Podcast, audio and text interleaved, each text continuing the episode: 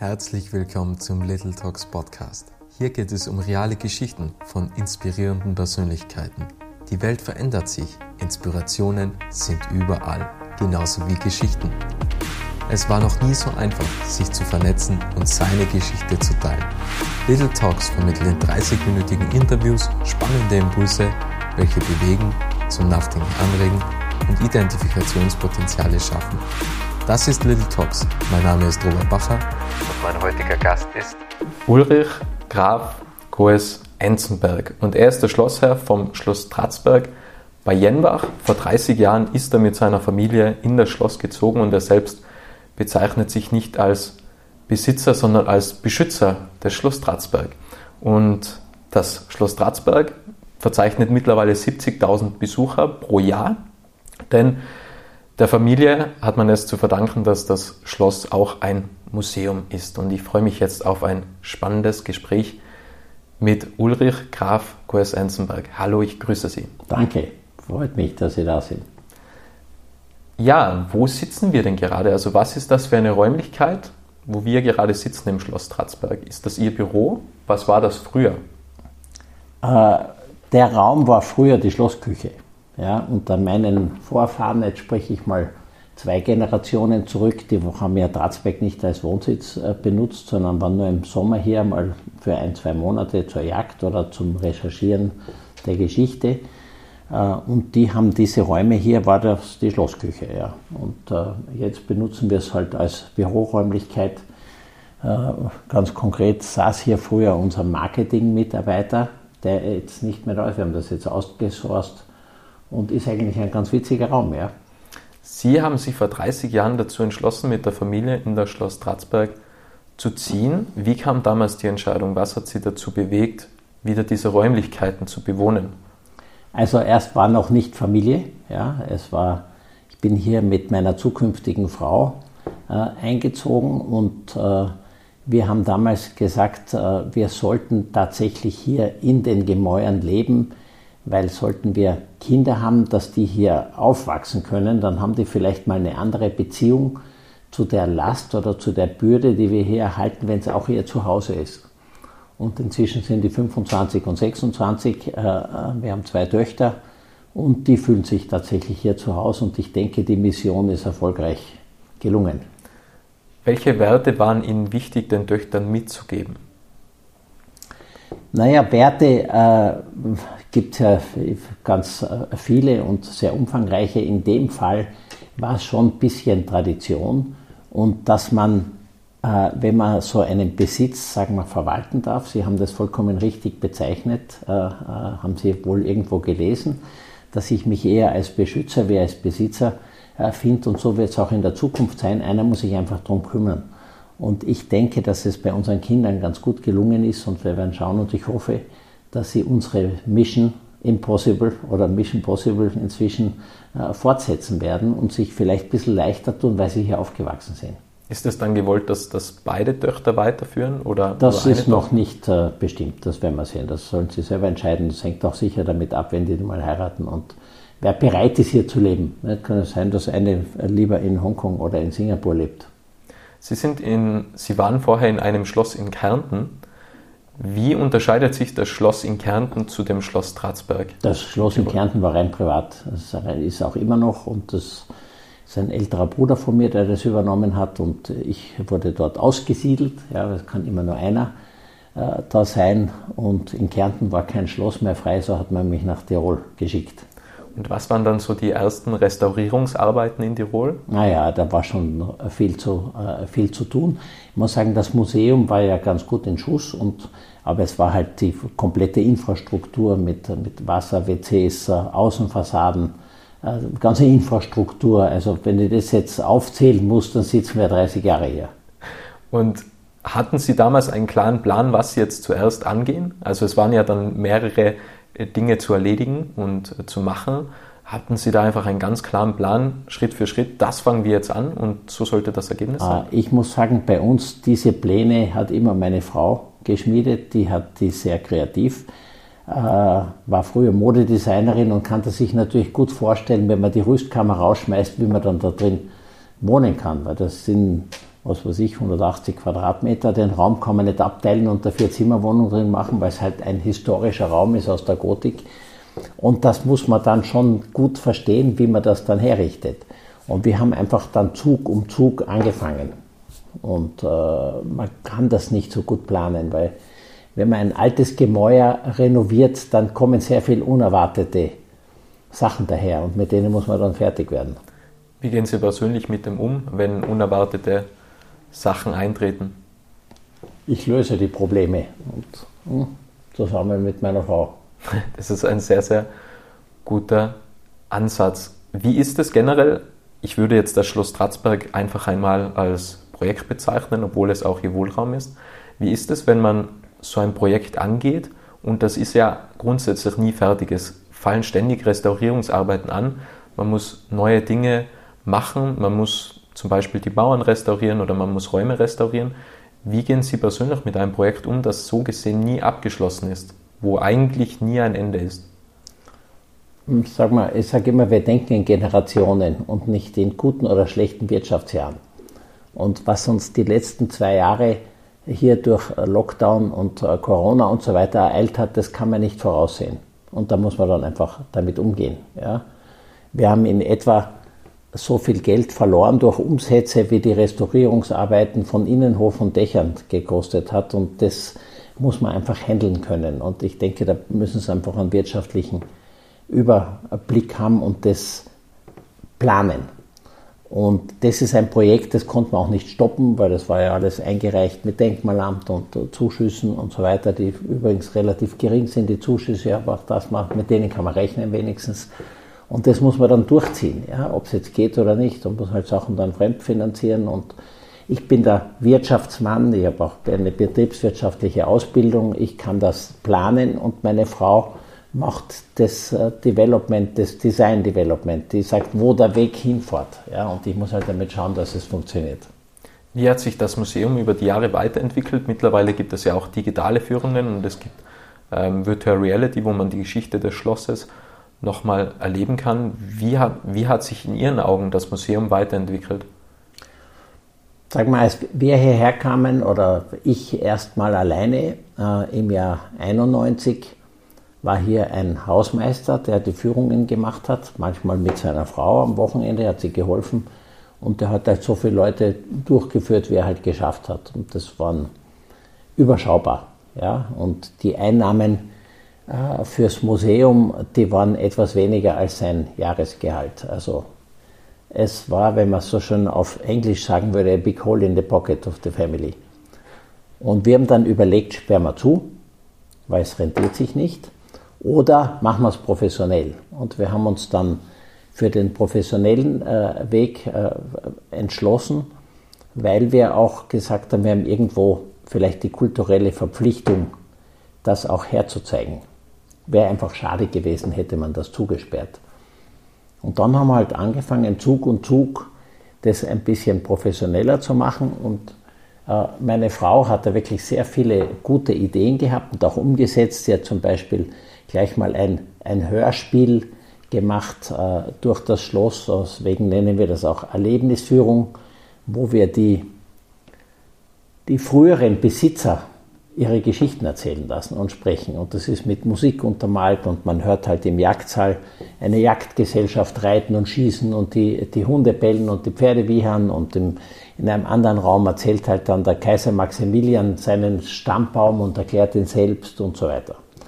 Und äh, diese Führung haben wir auch in neun Sprachen dann übersetzt und wir haben ja sehr viele Besucher auch aus dem Ausland und wir waren einfach der Meinung, es soll jeder die gleiche Chance haben.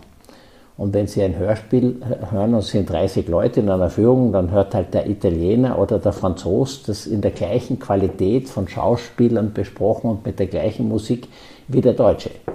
Und wenn Sie eine persönliche Führung machen, dann können Sie halt nur eine Sprache auf einmal sprechen, nicht? Und das haben halt früher die Italiener haben halt irgendeinen Zettel gekriegt, wo ein paar Floskeln auf Italienisch drauf waren und hat halt nicht die gleiche Qualität. Und das hat sehr gut eingeschlagen. Und äh, dann haben wir gleich im Jahr drauf etwas, mir war das zwar zu schnell, weil es sehr teuer war natürlich, ich habe gesagt, lassen Sie erstmal die erste Führung zurückverdienen. Meine Frau gesagt, na, jetzt müssen wir noch was für die Kinder machen. Und hat dann noch eine wunderschöne Märchengeschichte geschrieben. Wir hatten damals noch keine Kinder, aber sie hat gesagt, wenn wir mal Kinder haben, wie würde ich es meinen Kindern erzählen, die Geschichte? Und das ist halt, die interessieren sich nicht so für Jahreszahlen und Namen und ob das jetzt der Georg Ilsung war oder der Jakob Fugger ist jetzt egal, aber was Kinder erleben und da gibt es halt Geister und äh, Erlebnisgeschichten und den Hund von den Fuggern, der selber einkaufen gegangen ist und so, gute Geschichten. Ja? Und das hat eingeschlagen eigentlich wie eine Bombe. Und wir waren so die Ersten, die so hörspielmäßig die Führungen gemacht haben und haben dadurch immer ein bisschen einen Vorsprung gehabt in der Museumslandschaft und das machen wir jetzt seit ungefähr seit dem Jahr 96, was sind das 25 Jahre. Und jetzt haben wir eben vor zwei Jahren zum äh, Gedenktag von 500 Jahre Todestag Maximilian, wo auch in Tirol sehr viele Ausstellungen und Investitionen getätigt wurden, haben wir gesagt, okay, wir machen eine Virtual Reality Führung, wo man eben sieht in einer Brille, wie um 1500 das Schloss abbrennt bei einem Gewitter durch einen Blitzeinschlag, der Hausmeister haut ab und es wird dann wieder neu aufgebaut. Und das erlebt man in der Einführung jetzt äh, in sechs Minuten sehr spektakulär und im, am Schluss fliegt man in der Nacht über das Schloss drüber und taucht dann wieder ein in die Geschichte. Und ich denke, das ist sehr gut gelungen. War es damals absehbar, dass irgendwann 70.000 Besucherinnen und Besucher pro Saison das Schloss Tratzberg aufsuchen? Nein, war überhaupt nicht absehbar. Das muss man auch einfach ausprobieren, ob es gut ankommt. Aber wir haben mit dieser Hörspielführung damals die ersten zwei, drei Jahre jedes Jahr die Besucherzahlen verdoppelt. Von der alten und da haben wir gesehen, dass wir am richtigen Weg sind. Und irgendwann äh, bremst sich das dann ein, weil wir gewisse Kapazitätsgrenzen haben. Und jetzt natürlich mit der Virtual Reality Show haben wir es nochmal ein bisschen einbremsen müssen, weil es einfach Zeit braucht. Und ich denke, es geht nicht um die Masse, sondern um die Qualität. Ist eine sehr, sehr gute Einstellung. Wie ist es Ihnen damals ergangen? Sie haben das Schloss bewohnt und dann hat sich die Besucherzahl pro Jahr verdoppelt. Folgedessen war eigentlich pro Jahr immer doppelt so viel los und ähm, Ihr, ihr Rücksuch, äh, Rückzugsort bzw. Ihr Wohnort war dann immer mehr, da war dann immer mehr Bewegung. Wie ist es Ihnen dann persönlich damit gegangen, dass einfach immer mehr los war? Da muss man schon umgehen können damit, das stimmt schon. Aber wie gesagt, wir leben eigentlich im Büro. Ja, für uns ist Samstag, Sonntag immer viel los. Es gibt eigentlich kein, kaum private Zeit. Wir haben natürlich unsere Orte, wo wir uns zurückziehen können. Aber auf der anderen Seite, ich meine, äh, wir haben das Messer reingesteckt ins Schwein. Ja? Und wenn dann viel los ist, ist es ja auch ein gewisser Erfolgserlebnis. Ja? Wir haben das ja gemacht, damit viele Leute kommen und ich muss sagen, wir sind auch angewiesen auf diese Einnahmen durch die Touristen, weil sonst könnte man uns dieses Schloss, ich sage jetzt mal nicht leisten, aber sonst könnte man das Schloss vielleicht nicht in den Zustand erhalten. Wie schalten Sie dann ab von der Arbeit? Also wenn Sie an der Arbeit quasi wohnen oder am Arbeitsplatz wohnen, sieben Tage arbeiten? Und dann haue ich einfach ab, dann fahre ich weg oder gehe Golf spielen, dann machen Sie. Sehr schön. Ja, über das Golfspielen haben wir gerade vorhin noch im Vorgespräch gesprochen. Ähm, was mich noch interessieren würde, bezüglich der Vergangenheit. Sie sind ganze Zeit mit der Vergangenheit konfrontiert, weil Sie ja überall diese Vergangenheit erleben. Ist es, fällt es Ihnen dann schwer, an die Zukunft zu denken und sehr weitsichtig zu denken? Oder wie schaffen Sie den Wechsel zwischen Vergangenheit, Gegenwart und Zukunft? Naja, die, die Vergangenheit ist natürlich sehr präsent hier in dem Schloss und man denkt an die früheren Besitzer, an den früheren, was geht zurück bis zu einem Jakob Fugger zum Beispiel, der hier 60 Jahre lang das als Wohnsitz benutzt hat, weil er das Bergwerk in Schwarz drüben betrieben hat. Und da haben sie aber mit dem, es ist präsent, aber man muss ja nicht ständig dran denken. Ja? Äh, gute Frage von Ihnen. Wichtiger ist sicher die, äh, die Zukunft. Er sagt, wie will ich das schaffen, dass auch in der Zukunft noch jemand hier sein kann. Es muss ja nicht einmal sein, dass man hier lebt, aber hier sein kann und das weiter betreibt. Und das ist wahrscheinlich der wichtigere Punkt. Ja. Das muss man halt so machen, wie es zeitgemäß ist. Ja. Ich kann halt jetzt nicht mehr nur mit einem Blumsklo leben, so wie es hier früher war, als mein Erbonkel Geograf Enzenberg hier geheiratet hat, eine Prinzessin Esther Hase kam die hierher und die wollte halt ein Badezimmer einbauen.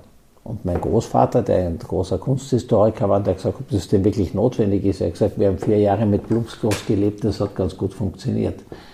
Und das war dann so ein Punkt, wo man sagt, man muss halt schon mit der Zeit gehen. Und wenn man hier wohnen will, dann braucht man natürlich auch eine Heizung und ein Badezimmer und äh, vielleicht Fußbodenheizung oder auch nicht. Einfach wie so, äh, man muss es als Wohnsitz sich sicher auch ein bisschen gemütlich machen, damit, das, damit man auch hier leben kann. Sie haben soeben Heizung angesprochen. Sie haben ja Möbel aus der Renaissance die sind eigentlich ja nicht auf die, auf die Heizung ausgelegt, oder? Also da gibt es ja wahrscheinlich gewisse Schwierigkeiten. Das stimmt. Also die Museumsräume, wo die Möbel aus der Renaissance stehen, die, dort wird auch nicht geheizt. Ja? Und in den beheizten Räumen muss man halt schauen, es hält nicht jedes Möbelstück aus. Also man kann es halt restaurieren, dann fängt es wieder an zu springen. Also da muss man schon sehr bewusst damit umgehen, was man da für Möbel hinstellt. Und wie treffen Sie die Entscheidungen, wenn Sie einen Raum umbauen wollen? Entscheiden Sie das in der Familie oder? Das oder? entscheidet alles meine Frau. das entscheidet alles die Frau. Ja. Alles klar. Ähm, Und zwar gut. Sie entscheidet es gut. Manchmal gibt es Konflikte, ich sage, muss das sein, aber im Endeffekt hat sie immer recht. ja. Ähm, was ist denn Ihr Lieblingsraum im Schloss? Ui, das ist jetzt eine gute Frage. Nicht der äh, Kerker, nehme ich an. Bitte? Nicht der Kerker, nehme ich ja, an. Ja, nicht der Kerker. Und äh, es sind vielleicht die, die Tänzelräume im zweiten Stock, die jetzt nicht öffentlich zugänglich sind, weil es auch zu umfangreich werden will. Aber das sind die Räume, die sich die Erbauer des Schlosses einrichten haben lassen. Und die sind einfach in einer, sag mal so, um 1530 bis 1550 in etwa und sind wunderschön, auch ohne Touristen. Aber für jeden, den es interessiert, das anzuschauen, wir haben im letzten Winter wegen Lockdown das komplett digitalisieren lassen. Ja, und Sie können heute, da ist ein Link auf unserer Homepage, schlosstratsberg.at, äh, und da können Sie die Erbauerräume anschauen. Und das ist, man kann sich da auch aufhalten, solange man will. Man kann in jeden Raum auf seinen Computer reingehen und sich drehen und die Auflösung ist fast besser, wie wenn Sie live dort stehen. Und das ist wirklich sehr gut gelungen und das für, sage jetzt mal, lächerliche 5 Euro oder sowas. Da sieht man auch gewisse Geheimwege, oder? Ja, aber das ist noch nicht reingestellt. Also das kommt noch. Und wir wollen auch diese digitale Führung immer wieder erweitern und verlängern. Und wenn man da einmal drin ist, kann man das auch immer wieder anschauen. Das ist nicht limitiert auf einen Einzelbesuch. Und äh, schauen wir und sich überraschen lassen. Ja. Man wird in Zukunft auch durch den Geheimgang gehen können. Das ist noch nicht umgesetzt. Denken Sie, dass die digitale Führung dann schlussendlich die Zukunft ist, dass das Schloss Stratsberg real weniger besucht wird und dass mehr digital stattfindet? Das kann schon sein, ja. Und ich sage, wir wissen ja nicht, was auf uns zukommt. Es können ja wieder solche Lockdowns kommen. Und vor allem durch die digitale Führung, die kann man auch in den neuen Sprachen erleben, kann halt auch der Japaner und der Chines äh, und der Amerikaner durch das Schloss gehen, der vielleicht im Moment nicht reisen kann oder vielleicht es auch sich nicht leisten kann, zu reisen, um hierher zu fahren und das anzuschauen. Und der kann dann auch für 5 Dollar oder äh, was weiß ich, das in Amerika anschauen. Und das finde ich toll, das freut mich sehr, dass, dass wir eine Besucherzahl erreichen können, vielleicht die wir durch Live-Besuche nie erreichen können. Wenn wir nochmals einen Blick zurück in die Vergangenheit werfen, wie haben Sie damals das Schloss Stratsberg als Museum ähm, vermarktet? Mittlerweile, also wir haben jetzt gerade über digitale Führung gesprochen, das geht wahrscheinlich viel leichter, weil man einfach eine Webpräsenz hat, eine Webseite hat, man kann Werbung darauf schalten. Aber wie war das früher? Wie waren so die Anfänge? Sie hatten ja damals ähm, die, die Hörführung ähm, oder die, die Kindergeschichten auch zum Teil, wo Sie vorhin gesagt haben, die haben eingeschlagen wie eine Bombe. Wie haben Sie das damals vermarktet und wie gehen Sie auch mit der Transformation um, dass sich die Welt einfach verändert in dieser Hinsicht? Äh, ich würde sagen, das damalige Medium war natürlich hauptsächlich Prospekte. Und das betreiben wir auch heute noch sehr intensiv. Wir verteilen rundum in den Hotels, die für uns erreichbar sind oder für die wir erreichbar sind, Prospekte, weil das ist das Erste. Und heute natürlich ändert sich das sehr stark. Äh, wir wollten früher zum Beispiel nicht, dass fotografiert wird, äh, aus Sicherheitsgründen und damit man auch die Postkarten, die man verkauft hat, verkaufen kann. Jetzt müssen wir mit der Zeit gehen. Jetzt äh, Jetzt freuen wir uns, wenn jemand Fotos machen darf, weil er die postet und natürlich über die digitalen Medien wie Instagram oder Facebook dann auch verbreitet. Also die Einstellung muss man dann schon mitmachen. Und inzwischen ist es wahrscheinlich mehr über, ja, über digitale Medien und Instagram und, und Facebook und so weiter. Und da haben wir schon ein, eine Agentur, die das äh, bestückt und beschickt. Und dann sind natürlich auch solche Dinge wie ein Interview oder Filmbeiträge. Es wurden in den letzten Jahren doch schon einige sehr gute äh, äh, Film und Dokumentationen gemacht, äh, wie wir hier leben. Da war mal ein Servus TV, wo Grafen schlafen zum Beispiel, das war ganz witzig gemacht. Da haben wir sogar einen Habsburger gehabt, der uns besucht hat. Der war übrigens der Einzige, der im Bett vom Kaiser Maximilian schlafen hat dürfen. Gibt ja eine Junior Suite, oder? In der Junior Suite, genau. Und, äh, und jetzt vor kurzem, vor ein paar Wochen, das ist Herrschaftszeiten im Orf, das war ein wunderschöner Beitrag. Und, und das ist natürlich auch Werbung. Ja, ist gar keine Frage, weil da sehen die Leute das und, und kommen hoffentlich auf die Idee, uns dann live zu besuchen. Würden Sie sich wünschen, dass noch mehr Menschen das Leben der Grafen oder von Ihnen Darum geht es nicht. Ich glaube, darum geht es nicht. Das ist, glaube ich, nicht der Inhalt. Ich wünsche mir mehr, dass Leute einfach sich anschauen, in was für einer Pracht man vor 500 Jahren schon auch ein Haus gebaut hat. Ja? Und, und für mich sind diese Familie Tänzel, die das Bergwerk in Schwarz betrieben haben und die vom Kaiser Maximilian dann im Kauf- und Tauschweg, haben wir übrigens die Originalurkunden drüber, die Kauf- und Tauschurkunde, äh, das übernommen haben und die das dann aufgebaut haben. Ja, der, nachdem das Schloss abgebrannt war, und ich sage auch gern, der Kaiser Maximilian war ja auch meistens abgebrannt, also in dem Fall ein schönes Wortspiel, hat das dann im Tauschweg denen überlassen und die haben dann halt hier äh, einen Protzbau hingestellt, um dem Kaiser zu zeigen, wie man das richtig macht. Und äh, man könnte auch sagen, das waren die Neureichen ihrer Zeit. Ja? Und Gott sei Dank haben sie es getan. Und, und dann kommen drei, vier Generationen von Augsburger Geschäfts- und Bergwerksleuten, eben bis zu den Fuggern, äh, die, die hier ihren Beitrag geleistet haben. Und das kann man eben heute anschauen. Und ich denke, dass für die, die es nicht wissen, ist das der Hauptunterschied von Dratzberg vielleicht zu anderen Schlössern in Österreich und in Europa, dass es noch komplett eingerichtet ist mit den Möbeln seiner Zeit oder mit den Möbeln aus, wie Sie gesagt haben, Renaissance und, und Gotik teilweise. Und das gibt es sehr selten. Wenn Sie jetzt zum Beispiel Urlaub machen, gehen Sie da in ein modernes Hotel oder halten Sie Ausschau nach Hotelschlössern.